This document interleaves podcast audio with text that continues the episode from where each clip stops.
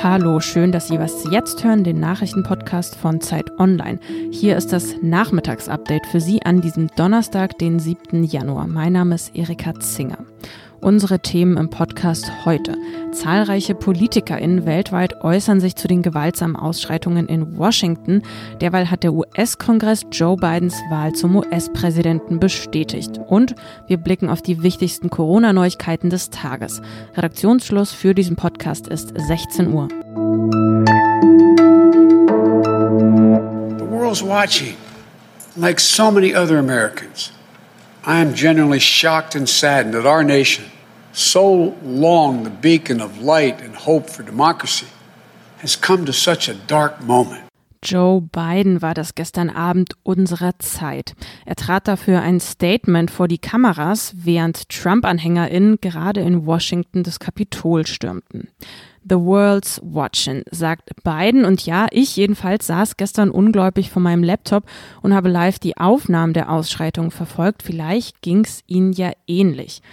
Im US-Kongress sollte ja eigentlich der Wahlsieg des gewählten Präsidenten Joe Biden bestätigt werden. Dann aber drangen nach und nach gewaltbereite Trump-AnhängerInnen in das Parlamentsgebäude ein.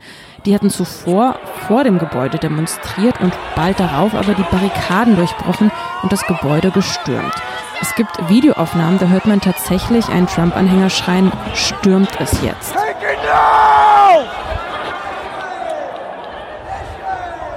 Zuvor hatte Donald Trump seine AnhängerInnen zum Protest vor dem Kapitol aufgerufen. I know that everyone here will soon be marching over to the Capitol building to peacefully and patriotically make your voices heard. Nicht nur deshalb wird ihm nun eine Mitschuld an diesen Ausschreitungen gegeben. Selbst republikanische Senatorinnen gehen mittlerweile auf Abstand zu Trump. Als der Mob schon im Kapitol für Verwüstung sorgte, trat Joe Biden dann gestern vor die Kameras. Er forderte Trump dazu auf, seine AnhängerInnen dazu zu bewegen, das Gebäude zu räumen. I call on President Trump to go on national television now to fulfill his oath and defend the Constitution and demand an end to this siege. Ja, weltweit haben PolitikerInnen bestürzt auf die Stürmung des Kapitols reagiert. Bundeskanzlerin Angela Merkel gab Trump heute Morgen in einem Statement die Mitschuld an den Ausschreitungen. Wir alle haben ja die verstörenden Bilder von der Erstürmung des Kongresses gestern Abend gesehen. Und mich haben diese Bilder wütend und auch traurig gemacht. Und ich bin mir ziemlich sicher, da geht es mir wie den allermeisten Freunden der Vereinigten Staaten von Amerika, wie Millionen Menschen, die Amerikas demokratische Tradition bewundern. Der britische Premierminister Boris Johnson verurteilte auf Twitter die, Zitat, schändlichen Szenen im US-Kongress. Eine friedliche und geordnete Machtübergabe sei von zentraler Bedeutung schrieb er außerdem.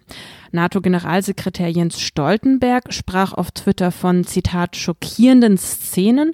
EU-Kommissionspräsidentin Ursula von der Leyen betonte ihr Vertrauen in die Stärke der US-Institutionen und Demokratie. Sie freue sich auf die Zusammenarbeit mit Joe Biden als nächster US-Präsident, schrieb sie auf Twitter. Ja, Chaos, Gewalt, Angst, ja auch Tod waren das Ergebnis dieser gestrigen Ausschreitungen. Vier Tote soll es laut Washingtons Polizeichef Robert Conti gegeben haben. Der Abend, der endete gestern dann mit der Nationalgarde, die anrückte, mit Hubschraubern, die über dem Geschehen kreisten und Ausgangssperren. Viele Fragen stehen im Raum. Eine davon ist, wie weiter umgehen mit Donald Trump. Ich habe jetzt den Kollegen Heinrich Wefing, Politikressortleiter von der Zeit am Telefon. Hallo Heinrich. Hallo Erika, hi. Der US-Kongress, der hat ja die Wahl von Joe Biden zum nächsten Präsidenten der Vereinigten Staaten jetzt heute formell bestätigt. Und kurz darauf hat Donald Trump dann verkündet, dass die Machtübergabe an Joe Biden ordnungsgemäß stattfinden wird. Ich habe jetzt einen Kommentar gesehen in der New York Times, der ist mit der Zeile untertitelt, Trump ist zu gefährlich, um auch nur eine weitere Minute im Amt zu bleiben. Also am 20. Januar wird Joe Biden vereidigt als US-Präsident. Die Frage ist jetzt also, kann Donald Trump noch Präsident bleiben für die zwei Wochen oder denkst du, der muss jetzt sofort impeached werden?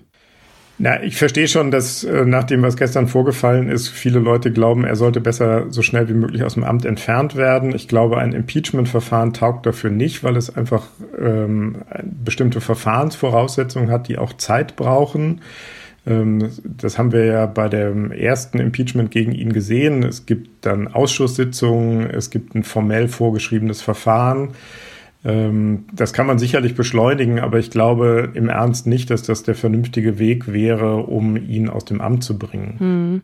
Jetzt hat man allerdings schon gehört von hochrangigen Mitgliedern der US-Regierung, dass die auch selbst tatsächlich über eine mögliche Absetzung von Präsident Donald Trump äh, durch sein eigenes Kabinett beraten haben. Da heißt es, dass äh, die sagen, Donald Trump sei außer Kontrolle.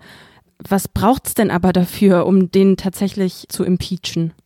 Also formal gesehen ist das dann kein Impeachment mehr, sondern das ist ein Vorgehen, ich glaube, nach dem 25. Verfassungszusatz.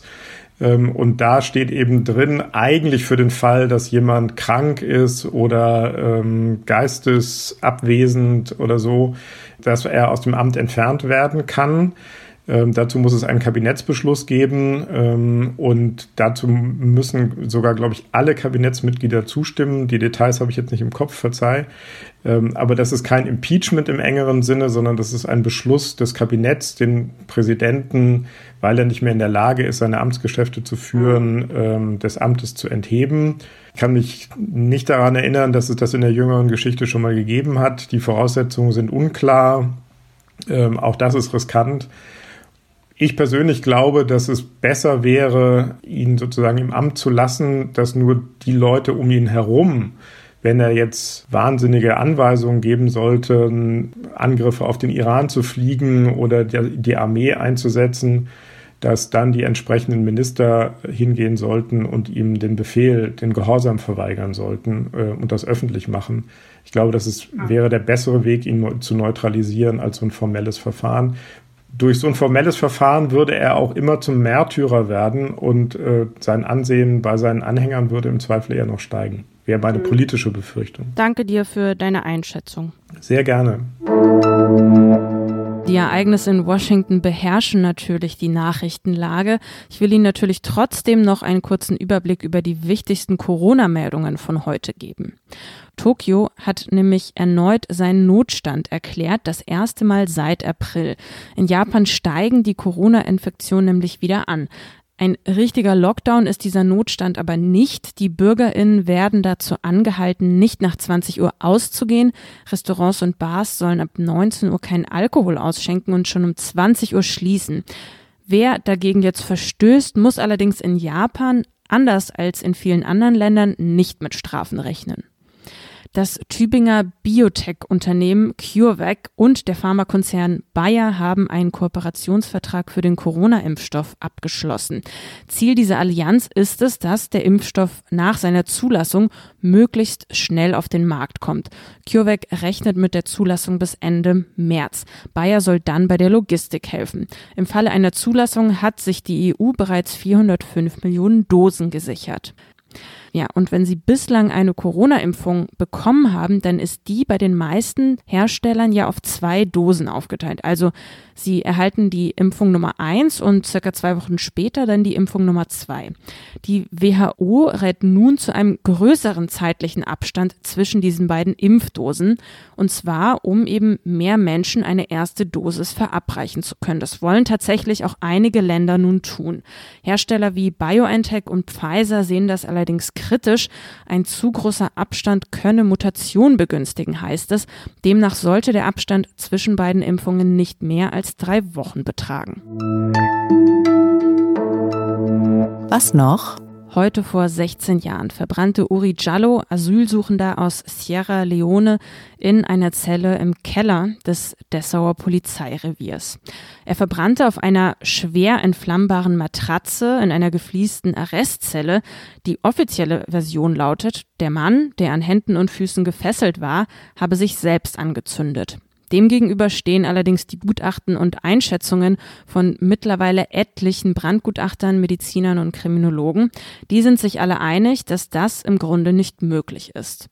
Bis heute sind die Umstände des Todes von Uri Jallo nicht aufgeklärt. Die Initiative in Gedenken an Uri Jallo, das war Mord, kämpft seither um politische und juristische Aufklärung. Damit sind wir am Ende eines ja ziemlich aufregenden Nachrichtentages und auch am Ende dieser Was jetzt Sendung.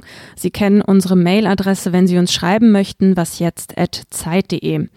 Ich bin Erika Zinger. Ich freue mich, wenn Sie das nächste Mal wieder dabei sind. Bis dahin, tschüss und schönen Abend Ihnen.